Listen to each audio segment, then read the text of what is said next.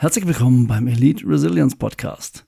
Mein Name ist Tom und heute möchte ich mit euch das Thema Antifragilität besprechen. Antifragile ist ja im Zusammenhang mit Resilienz super wichtig, weil es noch ein Step über Resilienz ist. Resilienz bedeutet, ich komme aus konfliktträchtigen Situationen, stressigen Situationen wieder genauso stark zurück.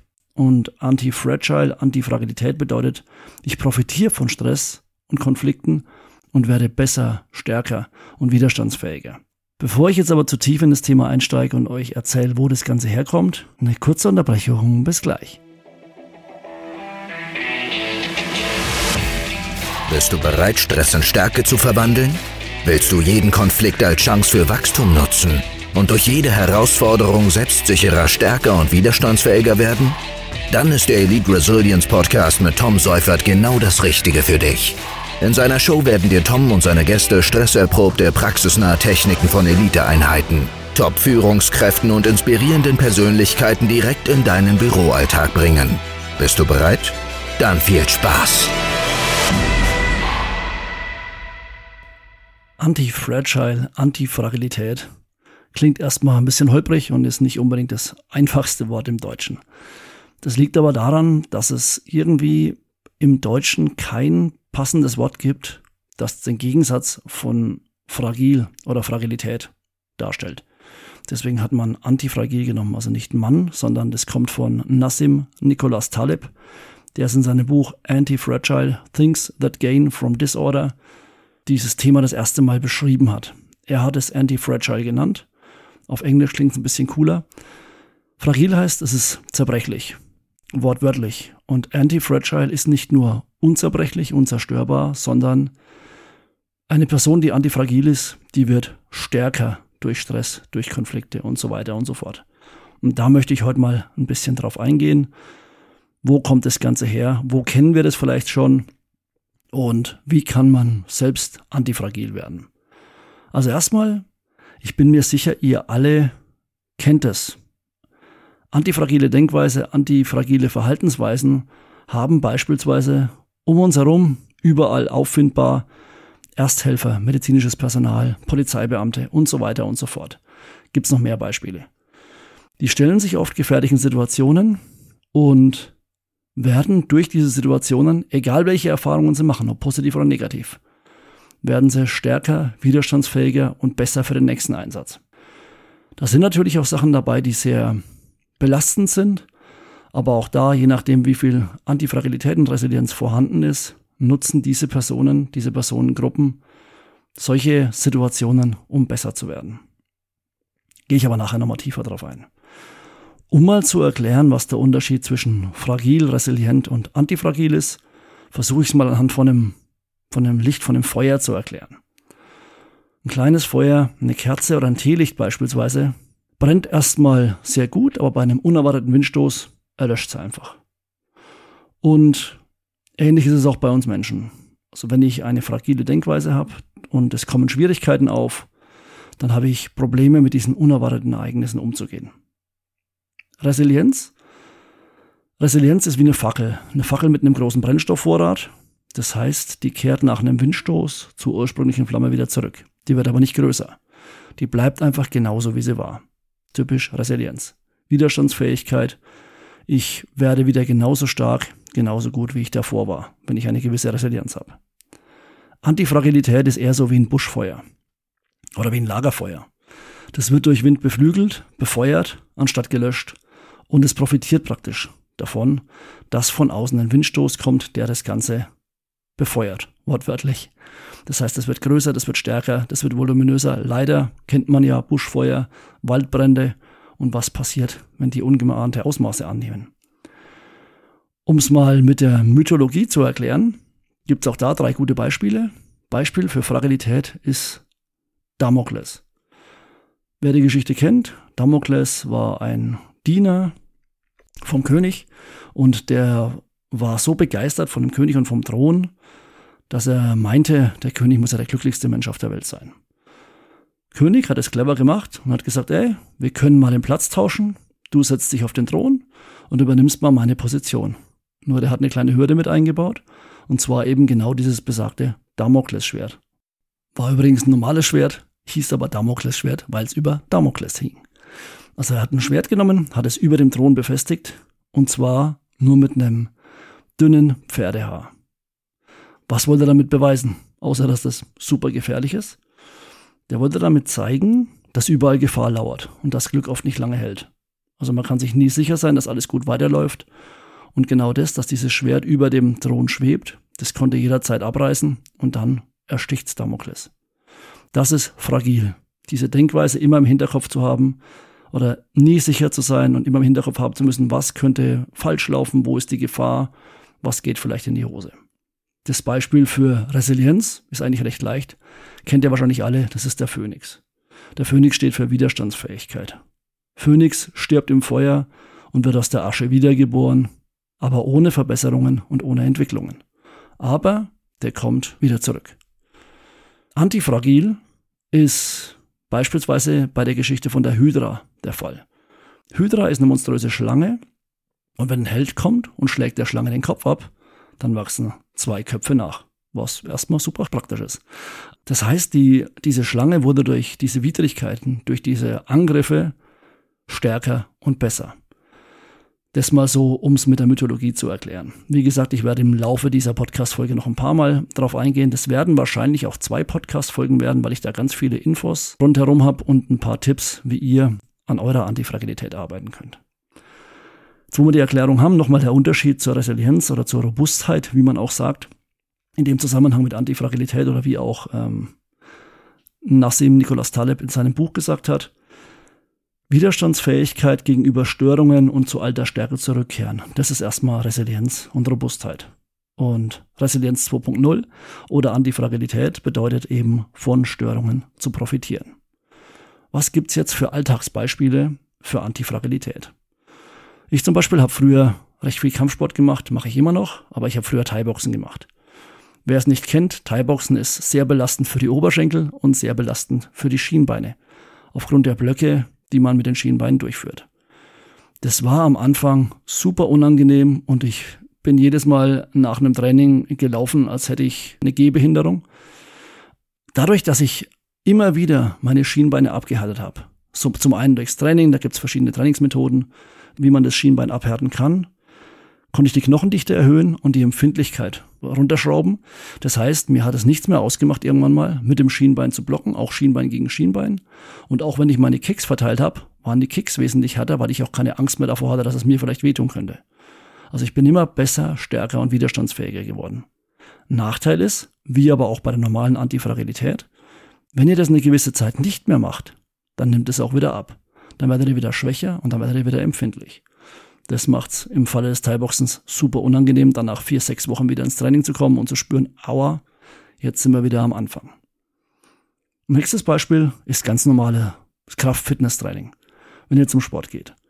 Also ihr geht zum Sport, ihr setzt euren Körper einer Belastung aus, einer gezielten Belastung, keine Überbelastung, einer gezielten Belastung.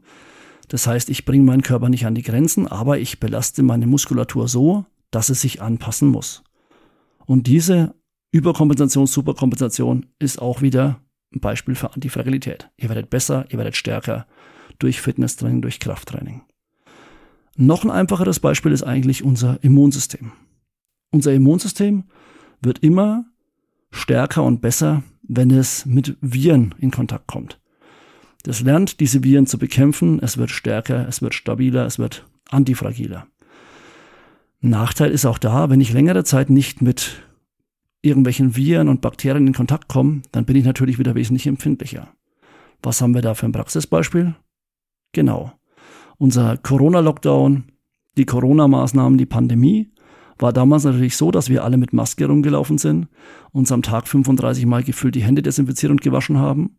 Und dann kam es nach dieser Pandemie, wo wieder normaler Umgang war, wo jetzt auch wieder normaler Umgang ist, wo die Menschen leider ganz vergessen haben, dass so ein Mindestabstand an der Kasse beispielsweise super angenehm sein kann, kommt es vermehrt zu Erkältungssymptomen, zu irgendwelchen Virenbelastungen, Magen-Darm-Erkrankungen und Co., weil der Körper es verlernt hat, mit diesen Viren umzugehen. Also Immunsystem ist auch ein gutes Beispiel für Antifragilität. Jetzt wollen wir aber natürlich mal drauf eingehen, was bringt dir Antifragilität im Selbstmanagement, im Job? Wenn du jetzt dazu neigst, Stressoren zu vermeiden oder zu vermindern, dann schaffst du automatisch ein fragiles System. Also wenn du dich in deinem Büro einschließt und möglichst wenig Stress hast, möglichst wenig ähm, Konflikte oder Konflikten aus dem Weg gehst, dann schaffst du ein zerbrechliches System. Das heißt, wieder, ich versuche wieder Beispiele zu finden. Ein fragiler Mensch, ein fragiler Mitarbeiter ist beispielsweise jemand, wenn es nicht so läuft, wie es laufen soll, wenn unvorhersehbare Aufgaben kommen, wenn der Druck steigt, wenn Probleme und Herausforderungen kommen, dann gerät diese Person aus dem Gleichgewicht und am Ende klappt gar nichts mehr. Das ist ein gutes Beispiel für einen fragilen Menschen. Der hat es verlernt, damit umzugehen und dadurch kann die Person zerbrechen. Wortwörtlich leider. Der robuste, resiliente Mensch, der wird bei solchen Ereignissen die Ruhe bewahren, der wird alles abarbeiten, so gut es geht und dann schauen, dass da wieder alles auf einem Level läuft. Also der wird nicht schlechter, aber der wird auch nicht besser dadurch. Trotzdem kommt er natürlich wesentlich besser mit Stress, mit Druck, mit unvorhersehbaren Aufgaben und Co. klar. Antifragile Menschen laufen in solchen Situationen zur Bestform auf. Also die fokussieren sich noch mehr auf das Wichtige, die sind noch produktiver, noch effizienter und können da auch genau die Leistung zu dem Zeitpunkt abrufen, die sie brauchen. Auch da wieder Beispiel Rettungskräfte, Spezialeinsatzkräfte und so weiter, die auf den Punkt funktionieren müssen. Wenn da ein Einsatz ist, wenn irgendeine Lage ist, wo sie funktionieren müssen, dann funktionieren die. Die haben einen Algorithmus im Kopf, die wissen genau Schema A, Taktik A und so weiter und so fort. Die führen das durch und nachher machen sie Einsatznachbereitung, um, falls irgendwas schiefgelaufen ist, das Ganze noch ein bisschen besser werden zu lassen. Aber an sich sind das meistens antifragile Menschen, die in solchen Berufen arbeiten. Also Menschen, die unter Druck am produktivsten arbeiten, sind antifragil. Antifragile Führungskräfte sind welche, die erkennst du ganz gut daran, dass du dich in Krisen oder in Konfliktsituationen und so weiter voll und ganz auf sie verlassen kannst. Also die können nicht nur die Leistung abrufen, sondern die wachsen über sich hinaus. Du merkst, die strahlen so eine Ruhe aus, die strahlen so eine Kompetenz aus, dass du weißt, du bist hundertprozentig gut aufgehoben, die Person kümmert sich, die Person kümmert sich auch um dich, die lässt dich nicht fallen. Und diese, diesen Spirit, diese, diese Ausstrahlung kann ganze Teams inspirieren. Also wenn du so einen Chef hast, sei froh und genieße es, weil das ist heutzutage nicht mehr selbstverständlich. Solche Chefs haben auch ihre Emotionen unter Kontrolle. Da werde ich demnächst auch eine Folge machen, warum Emotionskontrolle super wichtig ist. Das heißt, sowas ist wirklich das Optimum, was du dir wünschen kannst. Einen kompetenten, antifragilen Chef, der weiß, dass du dich auf ihn verlassen kannst und der auch weiß, dass er sich auf seine Teams verlassen kann. Der nächste Punkt, der mit der Antifragilität zusammenhängt und auch mit dem Selbstmanagement, ist die Bedeutung von Praxis gegenüber Theorie.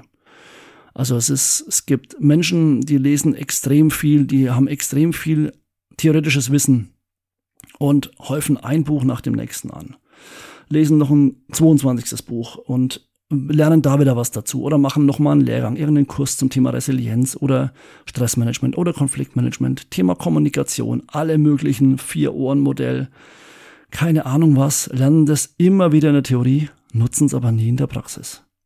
Und praktische Erfahrung ist immer wertvoller, auch für die Antifragilität, als reine Theorie. Auch da ein Beispiel, wem vertraust du mehr? Dem Flugingenieur oder dem Pilot im Cockpit, wenn es darum geht, das Flugzeug zu fliegen? höchstwahrscheinlich den Piloten, weil der die Praxiserfahrung hat. Der Ingenieur ist super in seinem Themenbereich, der ist theoretisch sehr gut, aber die Praxis macht der Pilot. Oder wenn du eine Sprache lernst, beispielsweise in der Schule. In der Schule, beispielsweise jetzt im Englischen. Englisch war ich in der Schule nie gut. Warum? Was ich sehr gut konnte, war ähm, zu vermeiden, Englisch zu sprechen in der Schule. Man hat ja meistens die Option. Und wenn ich die Wahl habe, zu sprechen oder nicht zu sprechen, war ich in der Schule zumindest so, dass ich keinen Bock hatte zu sprechen und habe das vermieden.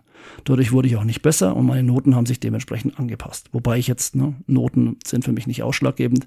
In dem Kontext ausschlaggebend ist, kann ich mich verständigen, verstehe ich's und wie verstehen andere mich. Wie kann man sowas aber sehr gut lernen? Beispielsweise, wenn du in ein Land fliegst, wo du gezwungen wirst, diese Sprache zu sprechen, in dem Fall Englisch. Das heißt, du musst das Ganze anwenden, Du lernst schneller zu verstehen, lernst auch schneller zu antworten. Das dauert am Anfang ein bisschen, weil es ein bisschen Überwindung kostet. Aber durch diese echte Sprachsituation, dass du dich in Alltagssituationen verständigen musst, lernst du das wahnsinnig schnell. Und In der Schule neigt man dazu, Schüler zu schützen vor dem Stress, der durch echte Sprachsituationen entsteht. Und das ist auch wieder ein fragiles Denken.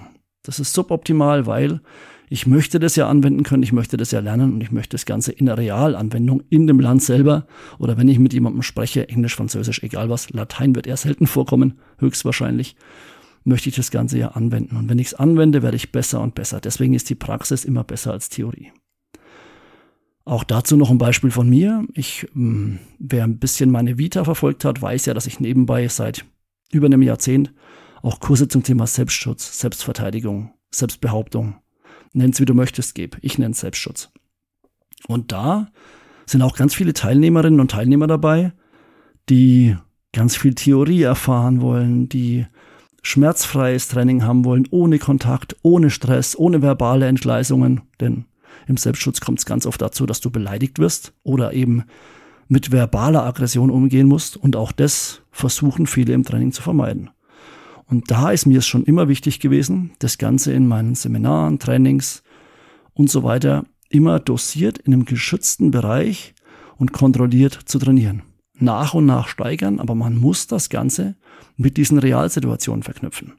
Es bringt nichts, wenn ich in der Theorie erzähle, wie man sich vom verhält, wie man, was man, wie man Konflikte vermeiden kann, wie man Konflikte runterfahren kann, wenn ich die Person nicht selber in diese Situation bringe. Wie gesagt, ganz wichtig, die Dosis macht das Gift, kontrolliert langsam reinbringen. Und daran hapert es ganz oft. Man neigt dazu als Mensch, also wir alle, neigen dazu, den Weg des geringsten Widerstands zu gehen. Den Weg, der uns am wenigsten Schmerz bereitet, der für uns angenehm ist und nicht die Komfortzone zu verlassen.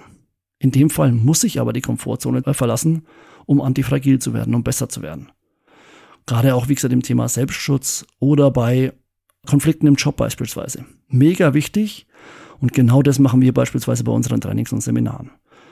Für uns, da bekommst du kein System, das du eins zu eins kopieren kannst und dann hm, wird es schon irgendwie klappen im Ernstfall, sondern es gibt Tipps, Tricks, Methoden, verschiedene Systeme und wir begleiten dich dann dabei, das in der Praxis zu testen. Also in so einem eigenen Arbeitsumfeld, im eigenen System und da dann auch wieder kontrolliert in Konfliktsituationen zu kommen, in Stresssituationen zu kommen und diese Stress- und Konfliktsituation immer mehr zu steigern und dann zu schauen, wie reagierst du?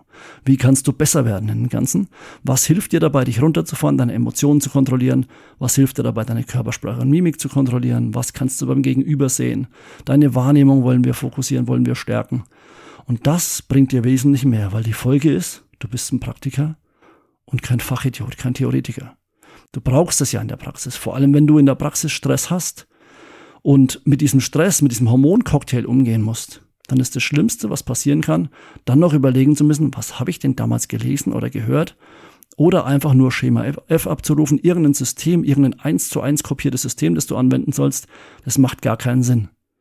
Du bist ein Individuum, du bist eine eigene Person, du bist eine eigene Persönlichkeit, die auch genau das für sich nutzen muss, was ihr oder ihm was bringt. Und das muss getestet werden, nach und nach, und so kannst du dich auch vor Burnout schützen oder auch, wie gesagt, das Thema Selbstschutz, was ich vorhin hatte. So kannst du dich wirklich selbst schützen, hast ein ganz anderes Auftreten, ein anderes Selbstbewusstsein, eine andere Selbstsicherheit und das in einer geschützten Umgebung, alles harmlos und den Stress, das Stresslevel immer weiter nach oben schrauben. Ich glaube, das reicht für die erste Folge. Wir haben fast 20 Minuten. Ich glaube, das reicht für die erste Folge, um mal so einen ersten Vorgeschmack zu bekommen, einen Einstieg zu bekommen. Was ist Antifragilität? Warum kann die für dich in deinem Job wichtig sein? Warum kann die allgemein für dich wichtig sein, um deine Gesundheit zu schützen? Um dich vor Stress und Konflikten zu bewahren oder dich besser zu machen, was Stress, den Umgang mit Stress und Konflikten angeht? Ich hoffe, du konntest aus der Folge schon ein bisschen was mitnehmen. Wie gesagt, es gibt, gibt noch einen zweiten Teil jetzt. Die nächste Podcast-Folge wird dann noch ein bisschen tiefer einsteigen. Wie gehst du damit um?